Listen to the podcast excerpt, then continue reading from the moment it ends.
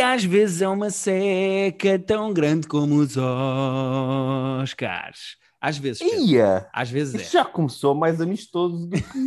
Então, tu nem... Bom, ponto um, tu nem sequer viste os Oscars para saber a seca que foram. Eu vi e foram muito a seca, portanto fico mais ofendido ainda com a tua musiquinha de merda que começou hoje. Zero... de 0 a 10, quão seca foi? 2,7. A- 2,7. Foi, Então, foi, foi... 10 é o máximo de seca, 0 é o mínimo. Ah, 10 é o máximo de seca. Ah, eu pensei que 10 era incrível e 1 era muito seca. não, Então isso era de 0 a 10, quão fixe foi? Então foi 7,3, que é o contrário de 2,7, não é? Eu sou de humanidades. Então, É conta agora. 7,3, é 7,3. Tu achas que Então foi foi 7,3 de seca? Sabes dizer, dizer que foi 2,7 de emoção parece pior do que eu dizer que foi 7,3 de seca, não é? Apesar de ser a mesma coisa. Sim. Pedro, podes dizer como tu quiseres. Desde que decidas. Foi muito chato, foi tão chato como este começo de episódio que nós estamos a dizer. Que tal isso? Pedro, tu sacrificaste em nome do Private Joke e viste de facto os Oscars. Eu não tive paciência nenhuma para ver. Ahm, Eu gosto de sempre de ver os Oscars, mesmo sabendo quando, que vai ser mau, eu ainda assim sou aquela pessoa que aguenta. E estavas à espera que fosse tão mau como foi? Ah, epá, quando nós falámos semana passada que não ia haver apresentador, foi menos zoom do que nós achávamos, porque de facto havia pessoas naquela espécie de comedy club. Ah, E no sítio novo, é? cena- Eles saíram do Codex Center. sim, foi tudo. Theater, não é Sabes center? que mais, mais, do que, mais do que chato, foi estranho.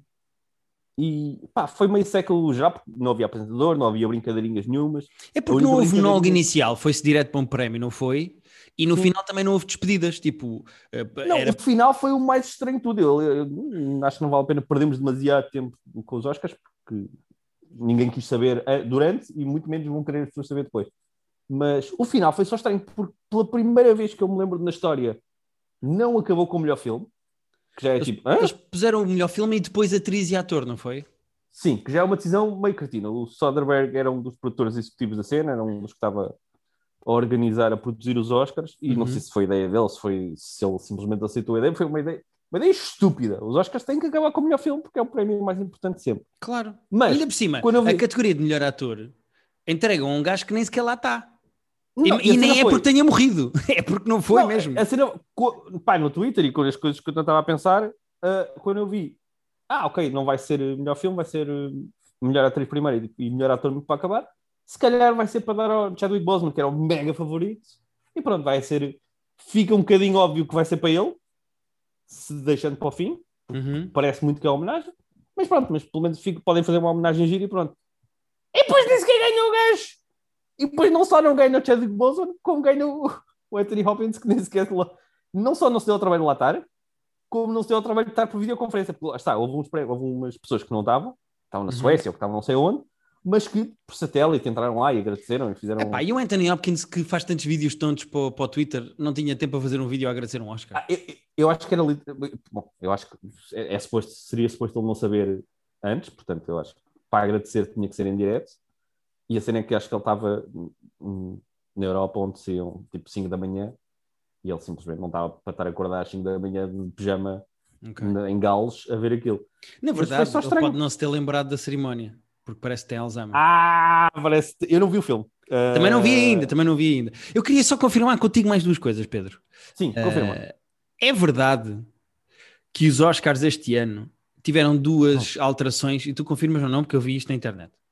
Hum. Não se interrompiam discursos. Portanto, se as pessoas quisessem discursar 10 minutos, discursavam Sim, 10 minutos. Ninguém, ninguém se esticou demasiado. Houve uns discursos que pareceram um bocadinho maiores que o costume, mas não havia orquestra para, para calar as pessoas. Isso não. Epá, o que é uma estupidez na minha opinião, mas tudo bem. E é verdade também que não havia clipes dos filmes quando diziam os nomeados. Yeah, é verdade. É, é que isso Não sei parece se- um bocado estúpido, porque É muito Eh, estúpido. é Eu acho- parte do encanto dos Oscars mostrar o trabalho das pessoas que estão a premiar. Claro, claro. Uh, pá, é aquela coisa, nu- nunca vais perceber um filme todo por uma cena que passa ali num bocadinho, mas é, é uma amostrazinha. Eu não sei se, eu, eu acho sinceramente que, é- que a ideia deles era encurtar a cena. Era tipo, ok, se não tivermos a mostrar clipes É, mas depois estica os prémios, depois, depois estica os discursos de agradecimento. O que é que me interessa a pessoa da maquilhagem? Pronto, ganha um Oscar que mostra lá na casa dela, numa prateleira. Mas o que é que me interessa ouvir 10 minutos a agradecer a quem cozeu os Não, fatos? olha, Não é? eu, eu vou dizer que em nível de discursos foi. Eu gosto dos discursos, mesmo, mesmo quando são prémios, entre aspas, menores, eu gosto dos discursos. E não importa que sejam um bocadinho mais uh, longos, que não tenham a orquestra a mandar calar. E acho que tivemos bom discurso até. Tipo, não tivemos discursos mega memoráveis que daqui a 10 anos, tipo, "Ih, eu lembro-me daquele discurso, mas Uhum. foram sólidos, já foram tipo, engraçados e, e porreiros. Ah, mas yeah, os- não haver clipes foi estranho, a maneira como acabou foi bizarro, porque foto do Anthony Hopkins não está lá e, e acabou. E créditos, no fundo. E não, ah, foi isto? Ainda por cima estive a ler que as músicas que estavam nomeadas para melhor música foram cantadas e houve performance com banda e não sei o que, não sei o que mais, mas antes da cerimónia. Não foi Ah, no- foi, o que- pois, é quando tu começaste a dizer isso, eu pensei, ah, eu não vi nada disso. Portanto, Não foi eu- antes. Porquê é que não puseram durante a cerimónia? ah, não faço ideia. É assim, eles estão sempre a Parece que eles fizeram de propósito cena, para tirar mas- tudo o que fosse espetacular. Tudo o que isso é minimamente Pois. espetacular, tira. Pois, não percebo, não percebo mesmo. Houve um momento tipo de brincadeira uh, quando lá um comediante que eu esqueço muito sempre o nome uh, foi-se meter com o público e foi fazer uma cena de uh, vamos fazer assim, vai passar o, o Questlove, que era o, era o DJ da cerimónia, vai passar uma música e vocês têm que me dizer se esta música foi nomeada para o Oscar, se ganhou o Oscar ou se nenhuma delas. Só que foi tipo crowd work com, com malta que. Os Oscars normalmente são planeados estão ao milímetro e eu acho que aqui eles claramente não sabiam com quem é que iam falar. Eu acho que foi mesmo meio de improviso de. Olha, o que é que tu achas? Achas que esta... E atiraram assim o comediante para o meio dos. Eu só acho que foi isso porque a primeira, a primeira pessoa que tu vês a ser entrevistada estava-se claramente a cagar. Claramente não queria que metessem conversa com ela. E não só isso, como depois, era, era, acho que foi o Purple, Purple Rain que passou. Uhum. E ele perguntou: Olha, o Purple Rain achas que foi nomeado? Achas que ganhou? Ou achas que nada disso? Ele disse: Ah, isto, isto- da maneira como isto é, a falar dos Oscars, nem sequer deve ter sido nomeado. e, depois ele, e depois ele disse: De facto, não foi nomeado. O filme foi nomeado e a música não foi nomeada. Ele disse: Pois, that's some bullshit. Ela, Isso foi quem? Não só disse. Foi uma fulana que eu também não sei quem era, mas claramente não queria estar a, a ser, a, ser, a ser metida. E depois o comediante até disse: Ui, não sei quanto é que isto vai custar a ABC. Portanto, acabou por ser giro no, no meio do, do- da awkwardness. E foi o único momento de brincadeira, vá. Ok. Olha, eh, o uni- eu, eu vi, eh, antes de me deitar, vi, eh, só para terminar isto e depois vamos ver qual de nós é que fez mais pontos a acertar nas categorias. Mas eu vi antes de me deitar a emissão da RTP e estava Rui Pedro Tendinha, Mário Augusto e Catarina Furtado. E houve um Ah, momento que eu eu- nunca mais vou esquecer, em que eh, a realizadora e guionista do filme Promising Young Woman, eh, que se chama Emerald Fennel, está na passadeira vermelha Uhum. e Eu- eu a Catarina. Furtado olha para ela e diz assim: Oh, Rui Pedro Tendinha, que giro, ela está grávida ou não? E o Rui Pedro Tendinha fica num dos momentos mais desconfortáveis e awkwards da sua vida, em que tem que olhar para uma atriz e dizer se é só gorda ou grávida sem ter nenhum É, tipo de é. informação. Foi, eu estava a ver esse momento também e diverti-me muito. Que momento incrível, porque ele disse assim: Oh, pá, Catarina, acabas de me fazer uma pergunta muito desconfortável, porque isso não tem bem uma resposta certa. Olha, eu, mas olha, os Oscars foi uma seca, ah, a cerimónia foi chata, mas voltares a volta atrás e vês toda a emissão da RTP, eu acho que vale a pena, porque teve momentos desses ah, muito bons, inclusive depois os convidados iam rodando, portanto, eu tinha teve lá um bocado, a Catarina Furtado e o Mário Augusto estiveram lá sempre, mas depois iam rodando os convidados. Uma altura que está lá o Jorge Paixão da Costa, que é realizador e, e Uhum. no geral pessoa com talento médio. Mas há uma altura, há uma altura que lhe perguntam ah, então, mas o que é que falta a Portugal para ter uma nomeação para os Oscars? Será investimento? Será talento?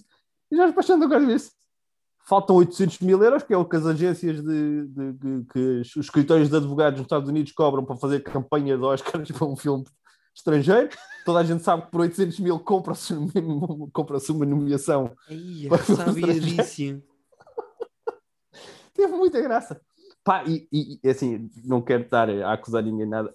A Catarina Furtado não deve curtir nada do Paixão da Costa, porque ela cortou-lhe a palavra. Cortou-lhe a palavra, quer dizer, ela, às vezes eles já tinham combinado que quando a cerimónia voltasse, sempre que não tivesse intervalo, era para ver a cerimónia não era para estar a falar.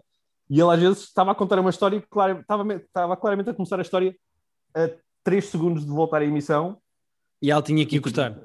Não vai dar para começar a história sequer, amigo. Portanto, e ela teve que encostar várias vezes. Mas ela mandou-lhe 3 ou 4 assim alfinetadas. Uh, pá, muito boas que vale a pena voltar atrás e ver. Espero que alguém faça um apanhado disso para o YouTube. Ok. Pedro, podes pôr aí uma lista dos vencedores só para eu ver se em categorias é que acertei ou não? Posso, sim, senhor. O Quedas, entretanto, já me confirmou que fui eu que o terceiro classificado lá da cena dele. Ok, portanto, tu tens os teus pontos, vamos ver os meus. Uh... Eu sei o total de pontos, não sei. Não sei tranquilo, tranquilo, tranquilo. Fazemos a minha. A minha perdão. Uh, a minha contabilidade. Mas eu, então, sei mais, eu sei mais ou menos. Para melhor filme, eu votei no Nomadland e acertei, portanto, 14 pontos. Acertaste. Para melhor é realizador, é diz. É 14 pontos isso? Tu sabes os pontos. 14 pontos, estão aqui, estão aqui, eu estou a ver tudo. Para melhor realizador, eu votei na Chloe Zhao e acertei. Ok. Para ator principal, eu falhei porque votei no Steve Ewan. E ah, quem nossa, ganhou foi o Anthony Hopkins. Para... Eu, eu, acho que pus o Chadwick aí, mas que palpite de merda é. Ok. Uh, mas eu na altura disse logo que ia ser de palpite. Entretanto, já vi o filme e vou falar dele a seguir. Melhor atriz principal, eu votei na Viola Davis e quem Como, ganhou. Vivi. Ah, boa, boa. Eu não vi Minari. Que... Já vamos falar, já vamos falar. A melhor atriz principal ganhou a Frances McDormand, portanto eu não acertei este. Ator secundário, acertei, porque votei no Daniel Kaluuya, portanto são uhum. mais uhum. 10 pontos. Atriz secundária, eu votei na Yu Jung-yoon do Minari e acertei, portanto são mais 10 pontos.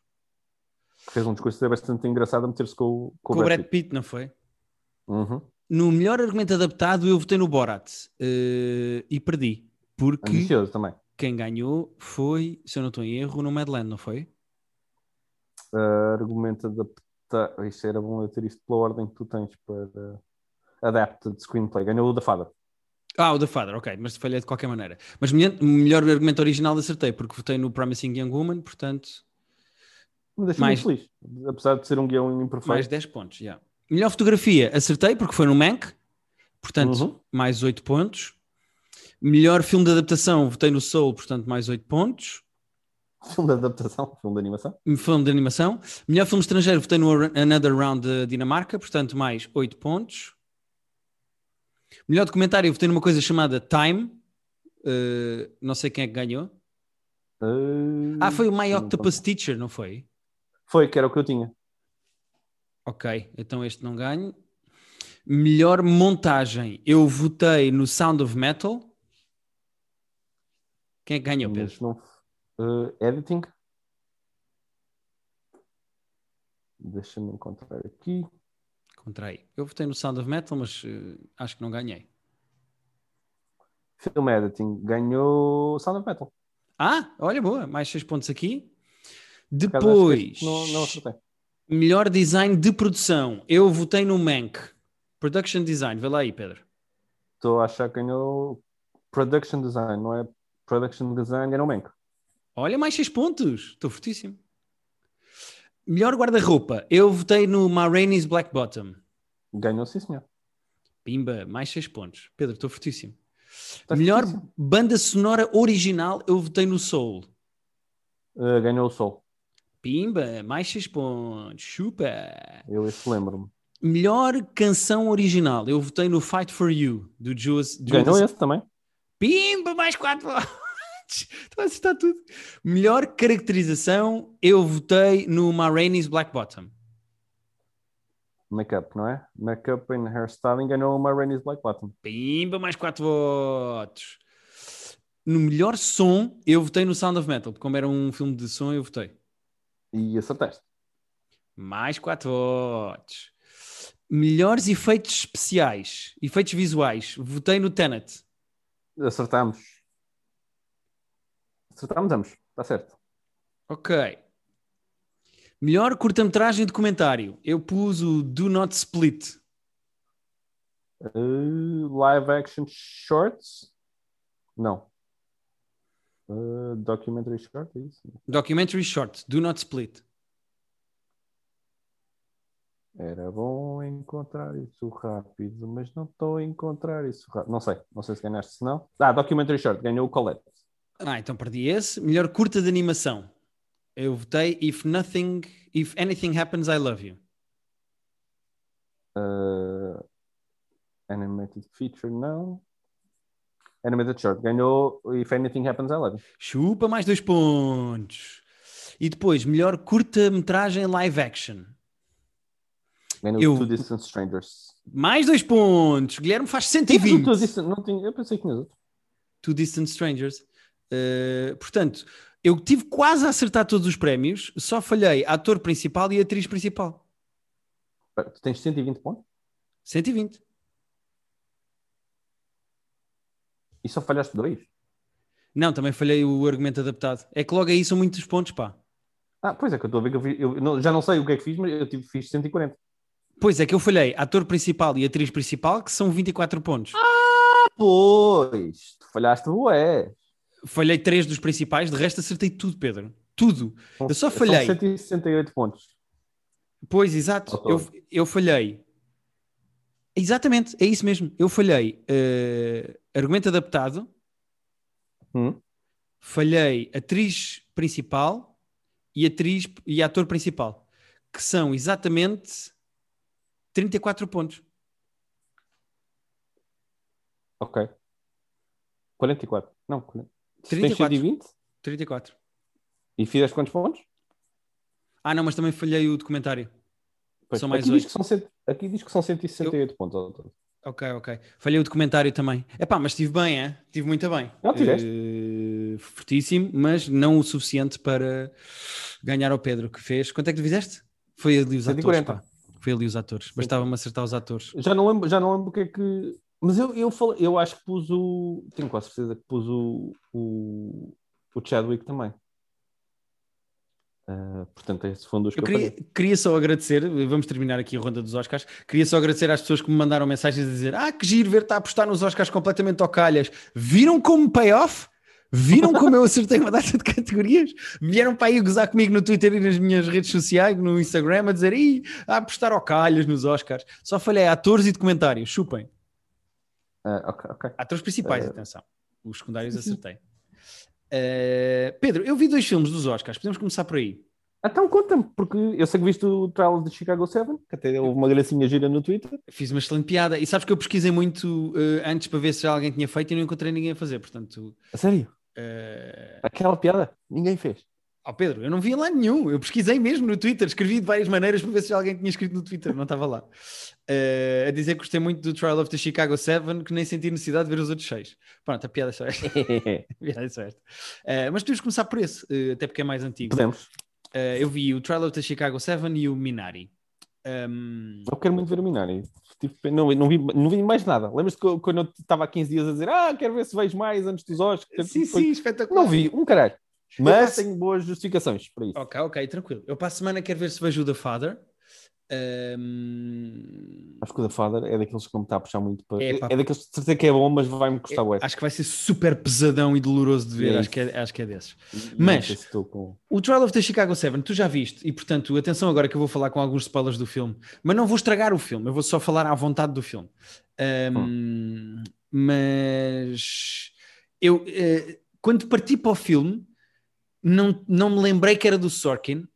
E eh, ao fim de pai, 10 minutos de ritmo intenso, de diálogos incríveis, Yeah. eu pensei: ah, pois é, isto é do Sorkin, isto vai ser É que- 2 horas e 10 de em que cabem tá a falar 4 muito horas rápido. de diálogo. Sim, Pá, sim, literalmente os guiões do Sorkin têm tipo o dobro do tamanho dos guiões normais de seres humanos. Epá, deve ser péssimo decorar texto para gravar uma cena com o Sorkin. Pá, por- é assim, deve ser, deve ser trabalhoso, mas por outro lado deve ser muito fixe porque as palavras são muito bem escolhidas sempre e a maneira como ele escreve Yeah. Mas sabes o que é, é que eu muito boa de sinto? falar. Sabes Hum. o que é que eu sinto? Eu acho que o Sorkin é brilhante a escrever, apesar de ser um bocadinho azeiteiro.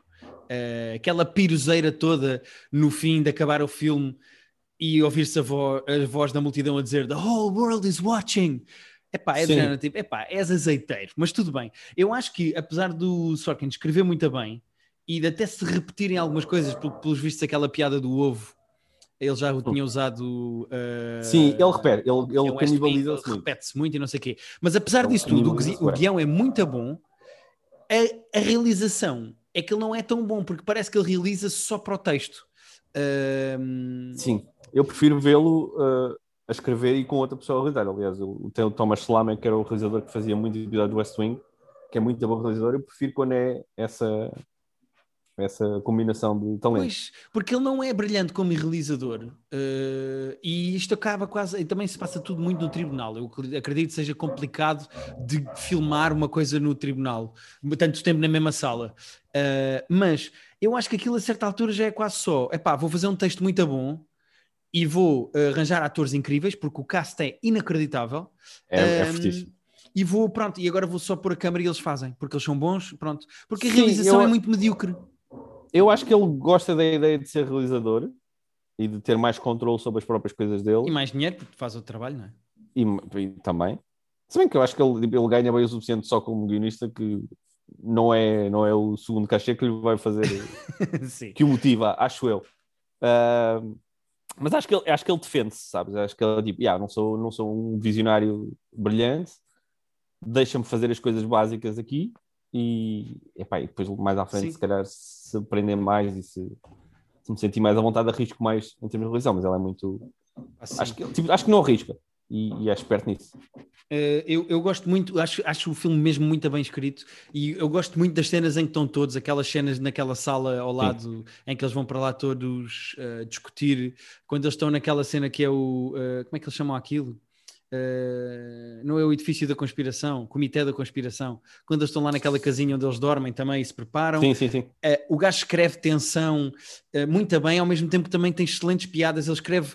Há coisas muito engraçadas, yeah. como aquela imbicação com os nomes, uh, embirração com os nomes, no meio de uma cena mais, mais, mais tensa, ou quando ele faz uma cena como aquela em que o outro é uh, amarrado uh, e hum. põe um gag na boca para ele estar calado, em que claramente aquele gajo é um racista de merda, o juiz. Mas é engraçado a maneira como o gajo consegue tanto ir para um lado como para o outro, às vezes até na mesma cena. Pai, eu sou um fã do Sorkin enorme, eu acho que ele escreve muito bem, e apesar de eu achar que ele é azeiteiro na realização, eu acho que ele é brilhante guionista e gostei mesmo muito do filme. Não conhecia o caso, não conhecia a história, não pois, conhecia estas não. personalidades e gostei muito. Gostei mesmo muito. É. é. é um excelente filme e acho que o filme merecia guião original e não, e não sei se. Eu não vi o outro Foi filme. Da... Ah, quem, quem no original? O Promising Young Woman. Uh, ah.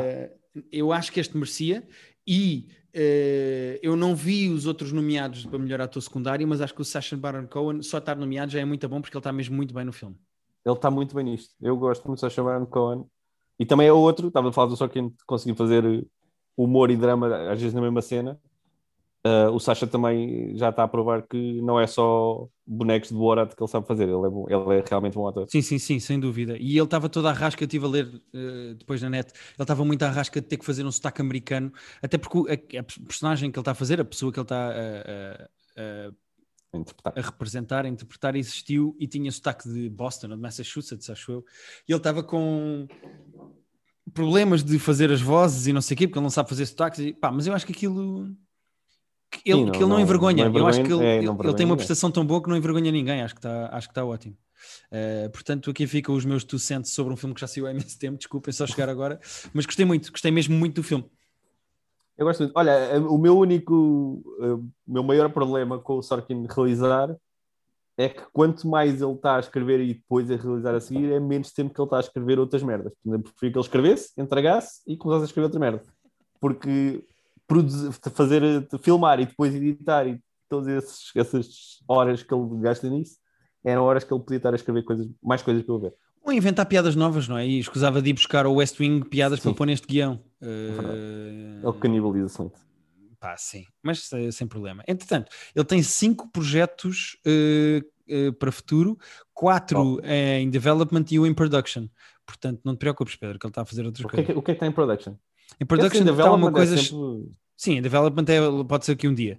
Uh, mas uh, ele em production tem uma coisa chamada Being the Ricardos. Ricardos. Uh, okay. E é um filme que tem a Nicole Kidman, o J.K. Simmons e o Javier Bardem. Hum. Ah, e tem aquela miúda do a Maybe do Arrested Development, Alia Shawkat. Ah, sim. Uh, ok. E é sobre o legado da Lucille Ball. Ou seja, é um filme Ah, também, ok, interessante. também semi Ele gosta muito de história da televisão. Ele, ele Yeah. do, no Sports Nights, tu aliás tens que ver porque é muito fixe. É a primeira sitcom, aliás, a única sitcom mesmo do, do Sorkin. Uh, Nota-se que ele tem mesmo um carinho grande pela história da televisão. Yeah. Portanto, não me espanta que ele esteja a fazer isso. Pronto. Uh, Ganda Sorkin, Ganda Trial of the Chicago 7. Muito bem. Uh, Pedro, o que é que queres falar mais? Eu tenho mais. Não, três agora quero, que- quero que fales do Minari. Ah, boa, boa, boa. Posso ir lá já, já que estamos a falar Já coisas estamos, dos Oscars. já que estamos no, no tema, pois. Olha, o Minari, não surpreendentemente, é da A- A24, aquela produtora que tudo que lança agora hoje em dia é ouro. Uh, a A24, tu- estamos fartos de falar aqui deles. Pá, tudo aquilo em que eles tocam é espetacular. Sendo que este filme, para quem já viu o Minari, uh, eu falei de um filme aqui que também é da A24, que se chama First Cow. Sim. Uh, eu- tu disseste que ias ver e não viste, Pedro? E há coisas que eu não- um homem não esquece. Não sabes se eu vi, não sabes se eu vi, estás aí a acusar-me de cenas que não sabes, se calhar vi e, Então- e então vou simplesmente dizer assim, ninguém. Se viste, eh, este filme tem eh, uma vibe muito parecida. O Minari tem uma vibe mesmo, mesmo, mesmo muito Ah, tá. parecida É que eu não vi foi o. Minari. Pois, claro, claro, claro. Mas o Minari filme é vi. sobre uma família coreana, eh, primeira geração de imigrantes, eles vêm mesmo da Coreia, eh, uma família coreana que começa uma, que quer eh, começar ou abrir uma quinta no Arkansas nos anos 80. 80, ok. e sim, e o filme é todo sobre o esforço de uma família de imigrantes eh, chegarem a um sítio novo e, e se plantarem. Vê o que eu fiz aqui. Ah, que giro! Que plantam as raízes e plantam a batata Exato, também, não é? Criar raízes Está muito giro. novo. E o filme é todo baseado nessa metáfora de criar raízes. Ok. E eu estava à espera, se calhar erradamente, eh, não, de certeza erradamente, mas eu estava à espera de, mais, de uma coisa mais aí, anos 80 na América, racismo, as pessoas de lá não vão querê-los lá, eles vão ter problemas, Ah, nada disso, nada Estou a disso. ver uma vibe mais leve. Mais leve, dizer, não 100%. mais leve, mas 100% Pedro, eu estava à espera de uma coisa sobre ah, os americanos não vão querer lá os imigrantes de olhos em bico, nada disso. O filme é todo sobre as dinâmicas e os problemas internos daquela família, como, Uhum. como é que se gera um casamento quando de repente estás com o teu marido, o teu marido quer começar uma quinta no meio do Arkansas e há de- tornados, sobre o puto da família, o miúdo que tem um sopro no coração e eles estão sempre preocupados com o que ele Bom. pode ou não pode fazer, Eh, a dinâmica toda do casamento eh, em que depois vem a mãe dela lá para casa, que é a tal atriz que ganhou o Oscar, a avó, ganhou o Oscar. Uh, ganhou o Oscar de atriz secundária, que é uma personagem absolutamente maravilhosa, que representa um bocadinho, acho eu, a verdadeira força do filme, que é nas pequeninas coisas como tu podes ter comoção e drama. uh, e uma das coisas muito giras do filme é, por exemplo, ela traz especiarias da Coreia. E começa a fazer umas sopas da Coreia para o puto, porque o puto tem lá o problema do coração e diz: Ah, isto é bom, isto é medicinal, é para ti. E o puto diz à avó: Ah, não, eu bebo uma coisa que é água da montanha, que faz bem. E ela: Água da montanha? E ele: Sim, sim, é Mountain Dew, Mountain Dew. E então a avó diz: Deixa-me provar isso.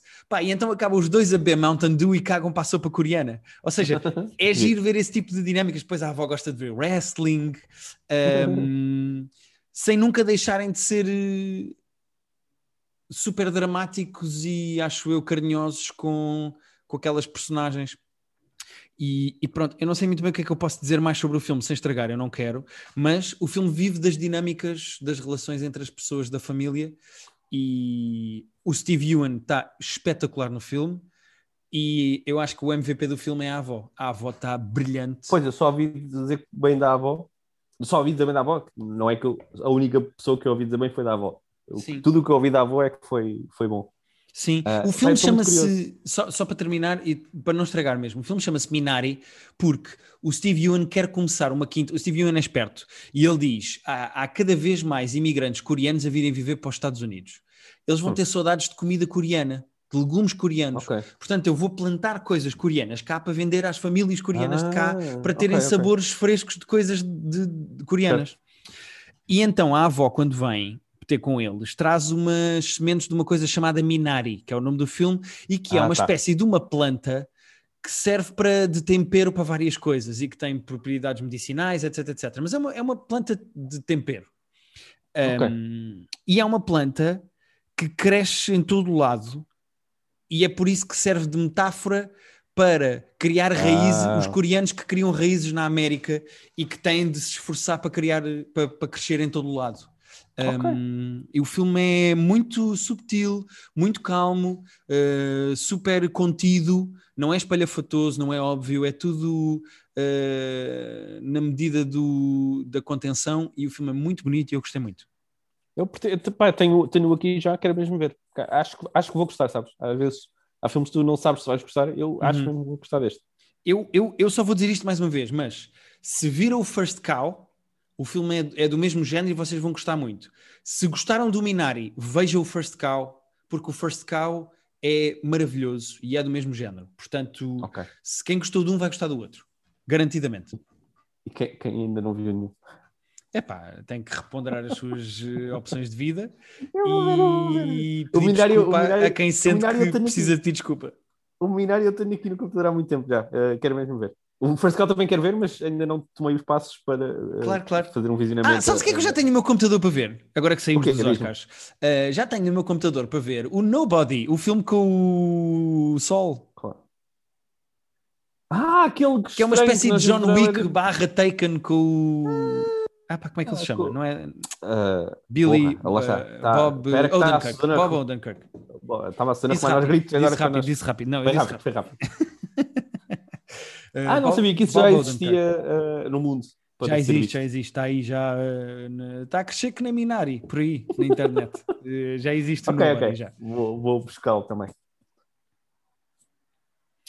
Pedro, eu tenho mais duas coisas para falar, sendo que podemos saltar Invincible e falamos para a semana porque já terá acabado a primeira para a temporada. Sim, Mas sim. tenho mais duas coisas para falar. Hum.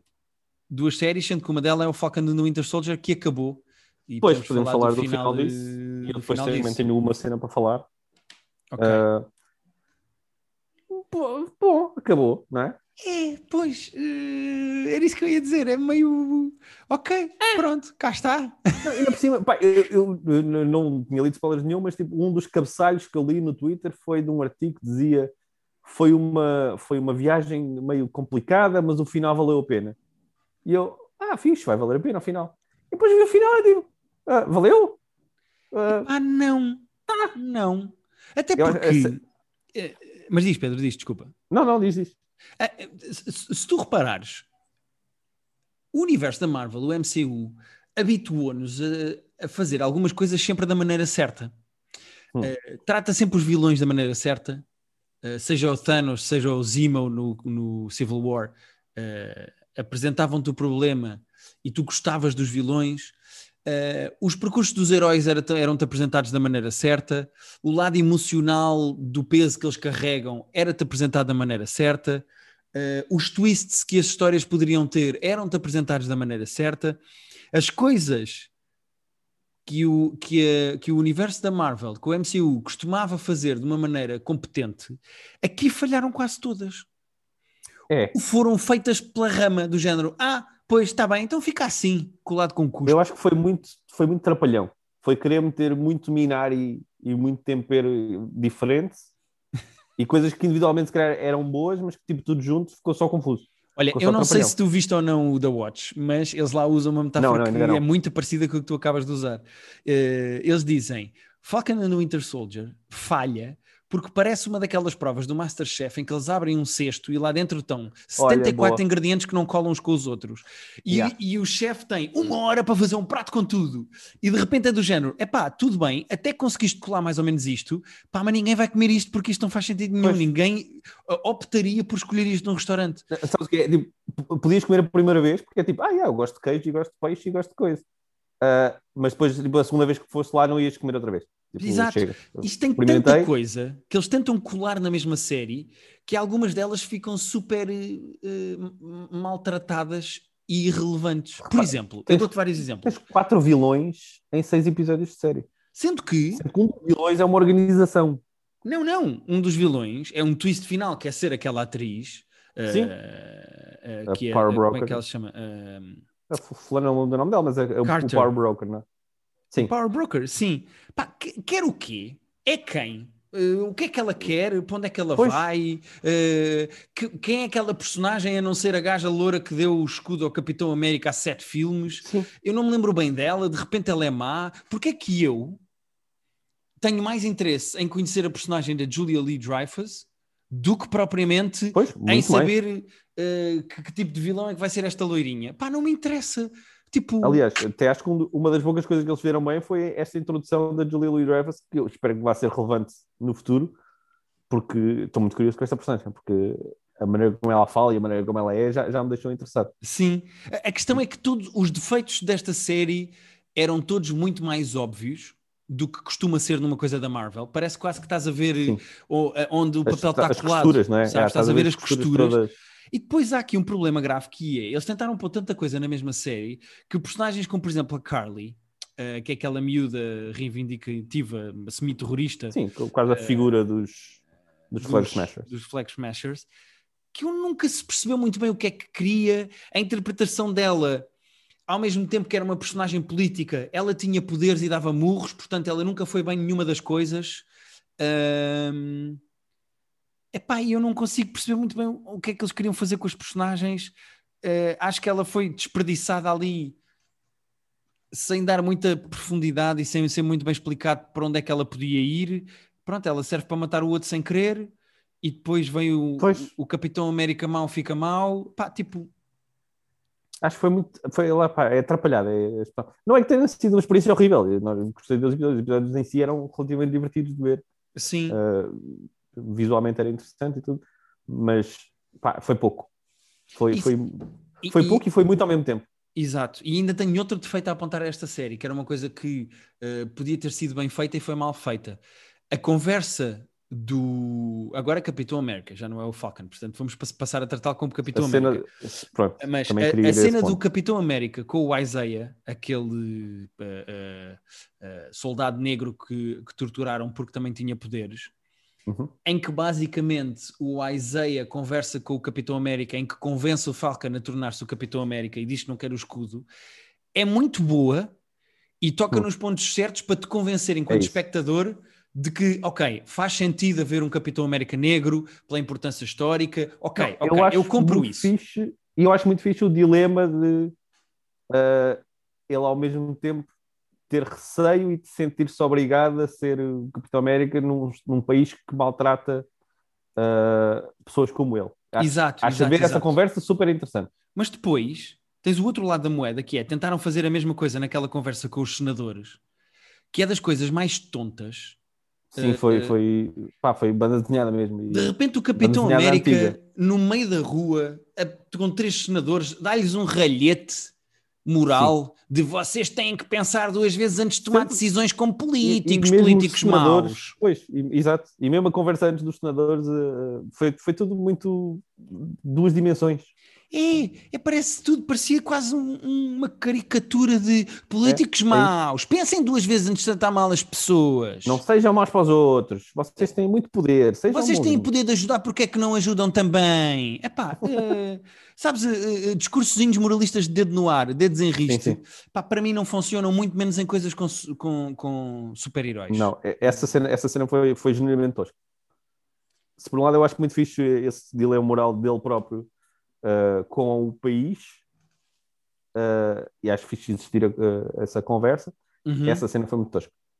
Eh, agora, o que me faz, mais me fez confusão, isto, e atenção, a série até teve bons momentos de ação, teve boas personagens, eu percebo, eh, eu acho, eu sinto Falcon and the Winter Soldier mais do que uma série com princípio, meio e fim, é uma espécie de porta giratória onde entraram algumas personagens e saíram para outras direções, do género, tu sabes que o Zemo agora está no The Raft, Uh, tu sabes que o Capitão, o Falcon agora saiu da porta giratória e é o Capitão América.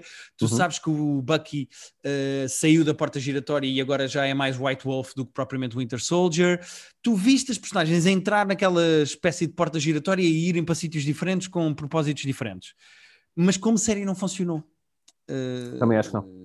Como série está, foi, não foi, foi não- tudo meio não é que colado tem com Pá, cada cena de luta e cada vez que o escudo é arremessado e batem coisas e volta, eu acho super fixe.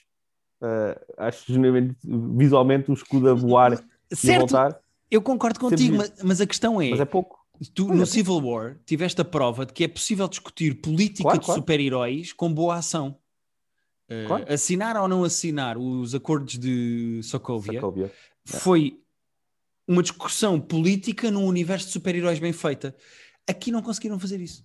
Aqui não conseguiram colar Não, política com super-heróis de uma forma competente e não moralista. E, e- e com, bons, com boas ideias, porque lá está. eh, eh, as questões práticas, as, as consequências práticas de voltar metade da humanidade e da população dobrar do dia para a noite, Uhum. eh, pá, essas partes é interessante. É interessante pensar o que é que seria, o que é que, o que, é que aconteceria ao mundo se de repente metade da população desaparecesse e passados uns anos metade da população voltasse. Mas depois não foi bem isso que sabe, não. Sim. Espero que o Loki, que sairá em junho, consiga trazer isto de volta. O, Yeah, e a- consiga e a subir um agora- bocadinho a qualidade. Tem aqui um mês de férias, não é? Tipo, Sim. Aguentem lá o Disney Plus, paguem lá este mês de graça, que nós não vamos ter nada para vocês. E daqui a um mês logo temos o Loki. Mas eu estou com muita expectativa com o Loki. Os estrelas parecem super divertidos. Ah, e, e vamos ver o que acontece com o Loki. Sim, senhora. Eh, Pedro, o que é que tens para falar? Guilherme, tenho uma série que estou muito apaixonado. Não sei se viste-me a falar disso no Twitter. Vi, mas nem investiguei para seres tu a explicar. Não, quis ir investigar. Vou-te vou-te contar tudo. Uh, próprios ao nosso amigo Fábio Martins, do Twitter. Se não seguem o Fábio, uh, sigam, porque ele diz coisas muito pertinentes sobre, sobre filmes e séries. E ele há uns tempos tinha falado, tinha mencionado uma série chamada Line of Duty, que é uma série policial inglesa, uh, e tinha dito que era muito boa, e eu fiquei, ah, ok, uh, deixa-me apontar isto. Está na Netflix, e eu acabei de ver coisas que estava a ver, ah, o que é que eu vou começar a ver? Ah, posso ver aquela série que o Fábio disse. Puto, esta série é demasiado boa. É Line of Duty. Line of Duty. Sabes, que, cima- eh, quem, sabes quem foi a primeira pessoa que eu ouvia dizer bem disto?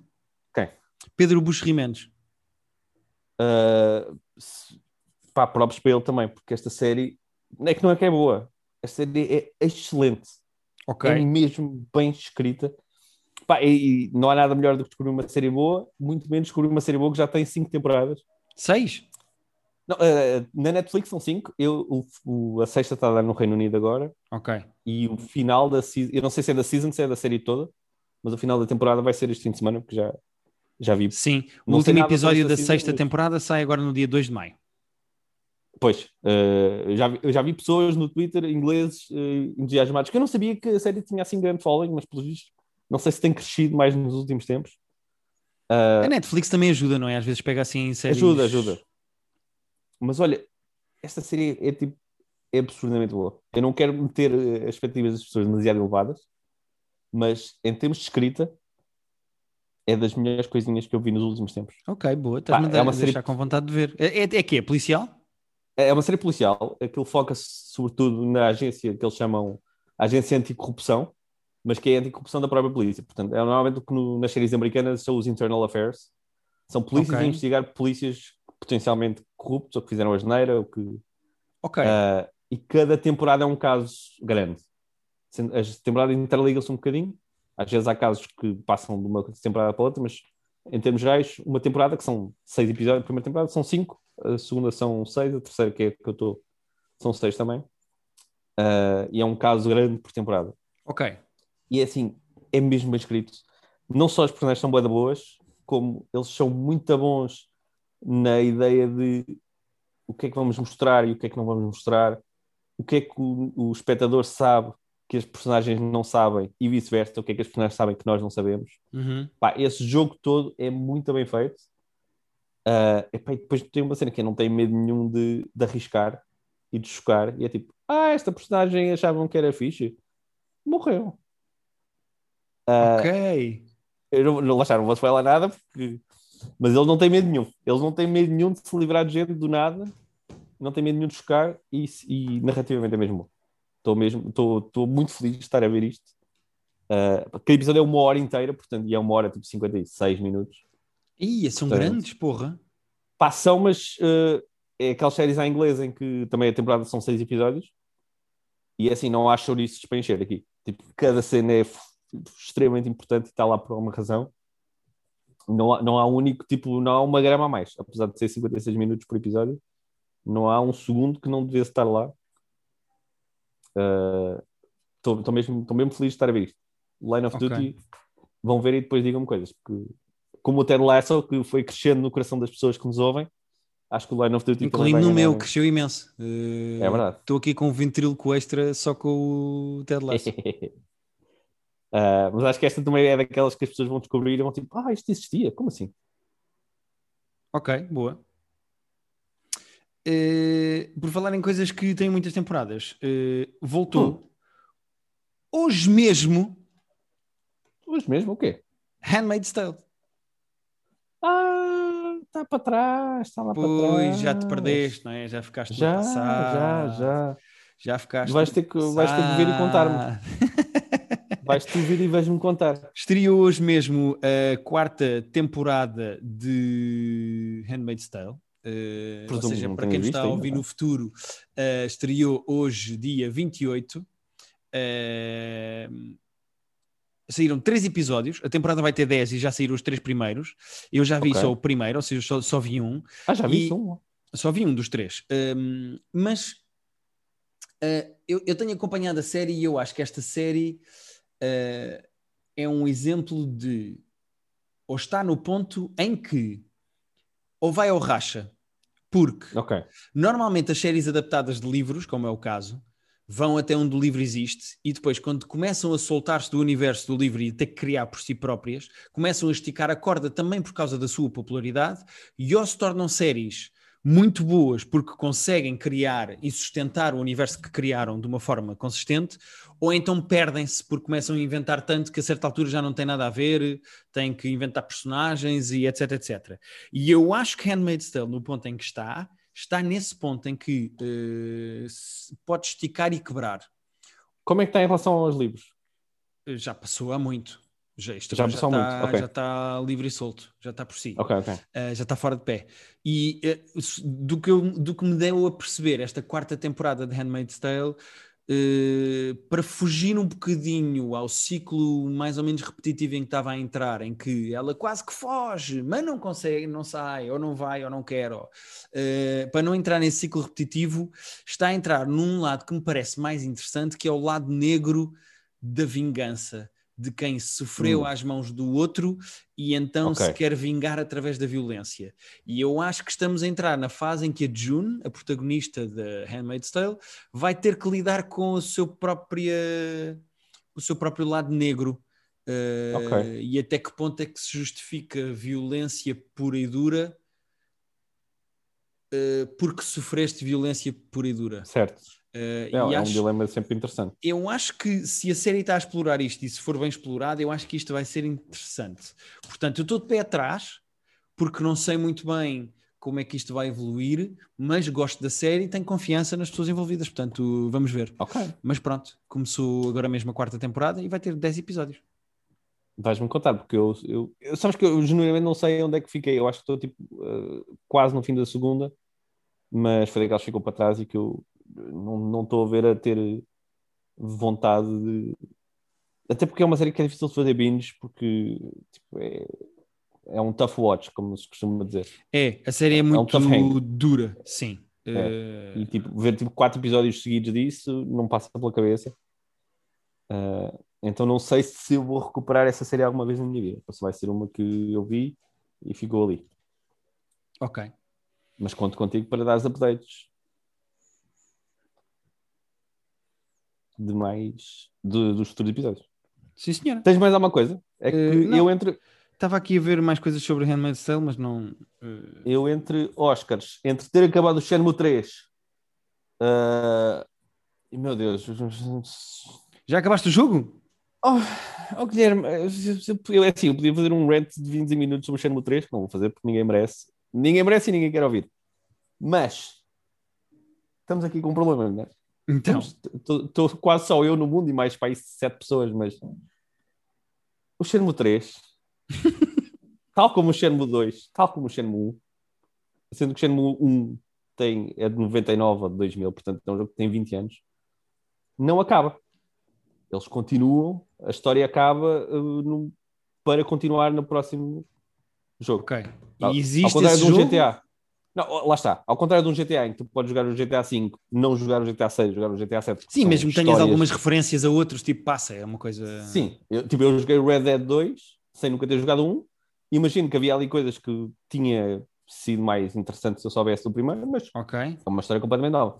Aqui não, aqui estamos a contar literalmente a mesma puta da mesma história.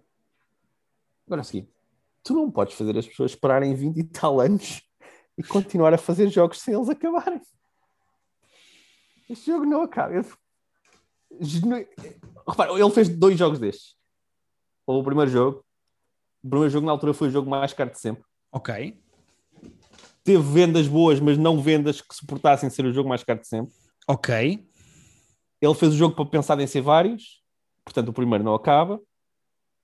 A SEGA, na altura que ele saiu para Dreamcast, disse: pá, isto foi muito caro, não sei se vai haver mais. Não sabíamos se ia haver mais. Entretanto, sai a Xbox, pá, aí três anos ou quatro depois. E a Xbox, a Microsoft diz: olha, fazemos isto a meias, lançamos os dois, o Shenmue 2 Ok. e dividimos o mal pelas aldeias. E a SEGA, tá bem, fazemos isso. Fazem o Shenmue 2, também não acaba. A história continua. A história é que o jogo acaba com um gajo a ir-se embora e tu, ah, mas aquele é o gajo que nós queremos matar. Ok. Não há mais Shenmue 2, não há, não há mais Shenmue 3 durante 20 e tal anos. Ok. Não, há, não havia console, não nada. Ele agora, ele há 3 anos fez um Kickstarter.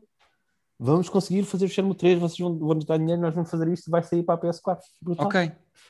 20 e tal anos depois, achas que eu podia ter dito vamos acabar esta poder dessa história? Porque há literalmente várias pessoas que já morreram, pessoas que jogaram o primeiro e que não estão vivas desde 2000 até aqui. Eu começo a ficar. Eu, o Shenmue é genuíno, portanto, para mim, o primeiro jogo marcou-me imenso, é dos meus jogos preferidos de sempre. Eu tenho muita ligação emocional com esta gente. Está a pensar, repara, três jogos seguidos, sendo que eh, já joguei o primeiro mais que uma vez, mas tipo, três jogos diferentes. Vamos dizer 40 horas por jogo. Uhum. Vamos dizer, são 120 horas.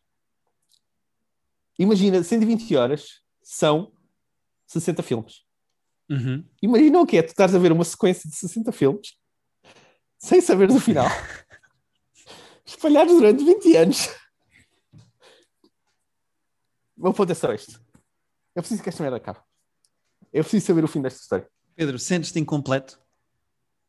Mas profundamente, fundamentalmente. Sentes-te Se eu, abandonado? encontrasse, se eu encontrasse a minha alma gêmea de vida, eu não ia estar completo até saber o, a puta do final desta história. Eu tenho tanta ligação emocional com estas pessoas e frustra-me tanto eu não, não saber se vai haver um Shenmue 4. Porque eu, outro dia, eu, quando isto acabou, fui ver a notícia e uma notícia que saiu tipo, poucas semanas depois do, do terceiro jogo sair, em que ele diz: para haver um Shenmue 4, ele, ele vai ter que ser abrangente a mais pessoas. Ok.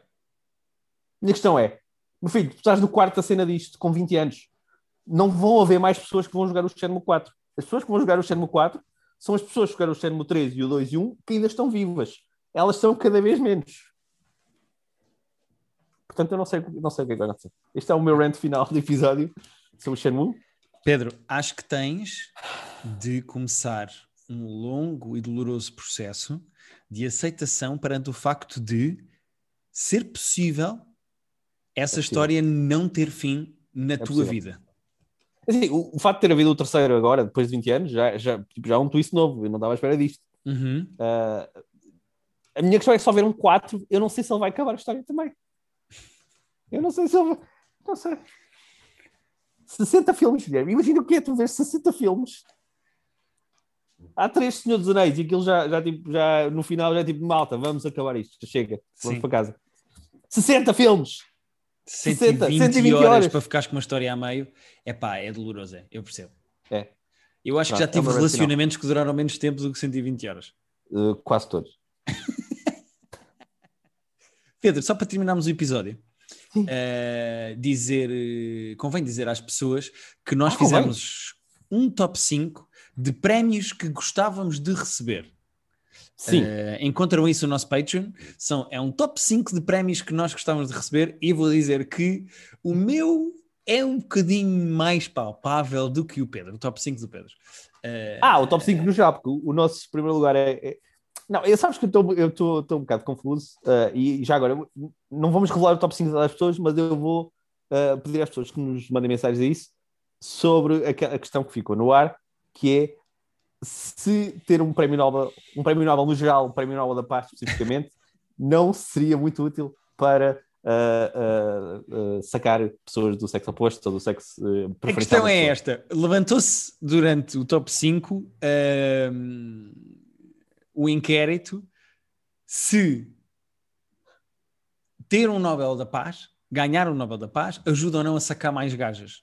Uh, especificamente eu, o Nobel da Paz, que foi o da conversa, mas pode ser outro Nobel. Eu acho que qualquer Nobel, qualquer Nobel no geral, mas eu acho que, eu acho que no episódio, no top 5, eu não vou estar aqui a dizer, mas no top 5 eu corri os, os vencedores todos do Nobel da Paz e fica claro pela lista uh, que todos mas, devem sacar à grande já agora, faz, um fazendo, a adenda, não, fazendo a adenda, a minha questão não é se aquelas pessoas uh, uh, sacam mais gajas ou não.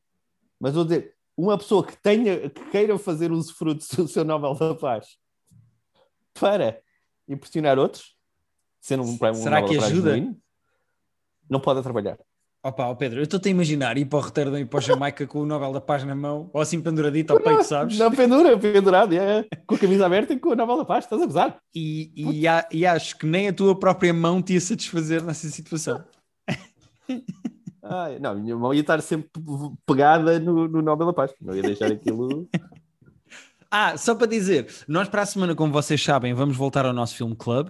Como a uh, semana passada fizemos um filme bom, de 15 em 15 dias vamos alternando uh, filmes bons com filmes maus, e para a semana vamos ter um filme mau que vai ser o incrível Solum de Diogo Morgado, uh, um filme português de semi-ficção científica que eu e o Pedro vamos ver e vamos analisar no Film Club, Private Joke Film Club, da próxima semana no nosso Patreon. Portanto, vão a patreon.com barra Private Joke e encontram lá o nosso Patreon em que tem todo o conteúdo para trás, são top 5 e Film Clubs de filmes bons e filmes maus. Só, vocês vão poder ver, ouvir não só a nossa análise ao Solo e a outros filmes bons e maus que nós já falámos, desde o 2010 no Espaço, ao Goodfellas, ao, ao Rubber e a péssimos filmes que nós já vimos, como ver toda uma conversa sobre se, se medalhas olímpicas e, e, de Nobres da Paz uh, podem, podem ajudar na. Eu acho que medalhas olímpicas, sim, ajudam a sacar gajas. Uh, Nobel tu achas que uma medalha não. olímpica é mais impressionante? Se uma sacar gajas? olímpica de, Pedro, de, para, de, arco, de arching, de arco, tirou, sacar gajas, garanto-te. Do que o Nobel da Paz? Sacar gajas, garanto-te. Ah, amanhã vai ter uma poll no meu Instagram a perguntar qual das duas. Sabes que quando nós discutimos ao ponto de fazermos coisas, como fizemos com o nosso ano, uh, com o nosso ano de nascimento em relação aos filmes, pois foi, pois foi, pois foi. sinto que uh, o bom senso está mais do meu lado. Mas é a minha Pedro, tu achares que o um Nobel da Paz ajuda mais a atrair o sexo oposto do que uma, medalha uma, medalha olímpica? Não, repara, sobre a medalha de ouro dos 100 metros, é tipo, uau, a pessoa mais rápida do mundo. Isso é genuinamente impressionante. Então, e o melhor o, uh, arqueiro do mundo também não merece? Mas se for uma medalha de bronze, és o terceiro melhor arqueiro destes quatro anos. Ok, ok, percebo o que é que queres dizer. Ok, ok. É, é há, há, há, medalhas e medalhas. És o terceiro melhor arqueiro destes quatro anos. Tipo, isto não impressiona ninguém. Mas... Menos do que és literalmente a pessoa mais pacífica do mundo. Ok, ok. Então vou reformular. Eu acho okay. que qualquer medalha de ouro dos Jogos Olímpicos atrai mais o sexo oposto do que um Nobel da Paz. Uh, não, ainda assim, ainda assim mantém. Uh, restringindo medalhas olímpicas é mais close. Uh, medalhas de ouro, há... atenção, é o que eu estou a dizer. Não, certo, certo. Uh, acho que há medalhas de ouro que são tão quantos o Nobel da Paz. acho que há medalhas de ouro que estão, estão muito atrás. Ok, vais fazer essa ponta do Instagram e eu vou ganhar. Não, sei bem como, não sei bem como é que eu vou articular isto em, em, em, caracteres, mas uh, vou arranjar maneira. E podemos sempre, podemos sempre para a semana ligar por eh, Zoom à Malala Yousafzai e perguntar a quantidade de gajos que ela tem sacado à pala do Nobel da Paz. Se, pá, pretendo, pretendo. Porque essa é uma pergunta que não lhe fazer vezes suficientes. Uh, de certeza que repete-lhe a pergunta se que ela está farta de responder. Sim. E, e esta, Convidamos não. um de cada para não nos acusarem de sexismo. Vamos convidar não, o Obama e vamos convidar ah, a Malala. Eu pensei que íamos convidar a Malala e uma atleta olímpica uh, medalhada. Ok, ok, para ok. Ver é, para ver okay. quem é que. O Nelson Évora é... e a Malala. O Nelson Nebra é tipo é gato, as pessoas gostam do Nelson Nebra. Oh, já O Nelson Nelson Nebra- a pôr entraves. E a Malala não é gata? Não, sim, uh, também, mas não tanto como. Pá, houve, o Nelson Nebra, se não tivesse uma medalha olímpica, uh, tinha o mesmo sucesso que tem. Eu é, acho que ele, ele, não, ele não, não beneficia especialmente. Nem precisava da medalha de ouro, não é? Nem precisava, nem Pois, precisava. pois, pois, percebo. Há, há pessoas que precisam. Há pessoas que nem com uma medalha. Pois, Pedro, eu percebo. Olha, eh, também não vale a pena Isto tem que aqui... acabar agora, isto tem que, isto tem que acabar agora. Vou terminar e já, vou terminar e já. Até para a semana. Muito obrigado. Adeus e um queijo e uma medalha.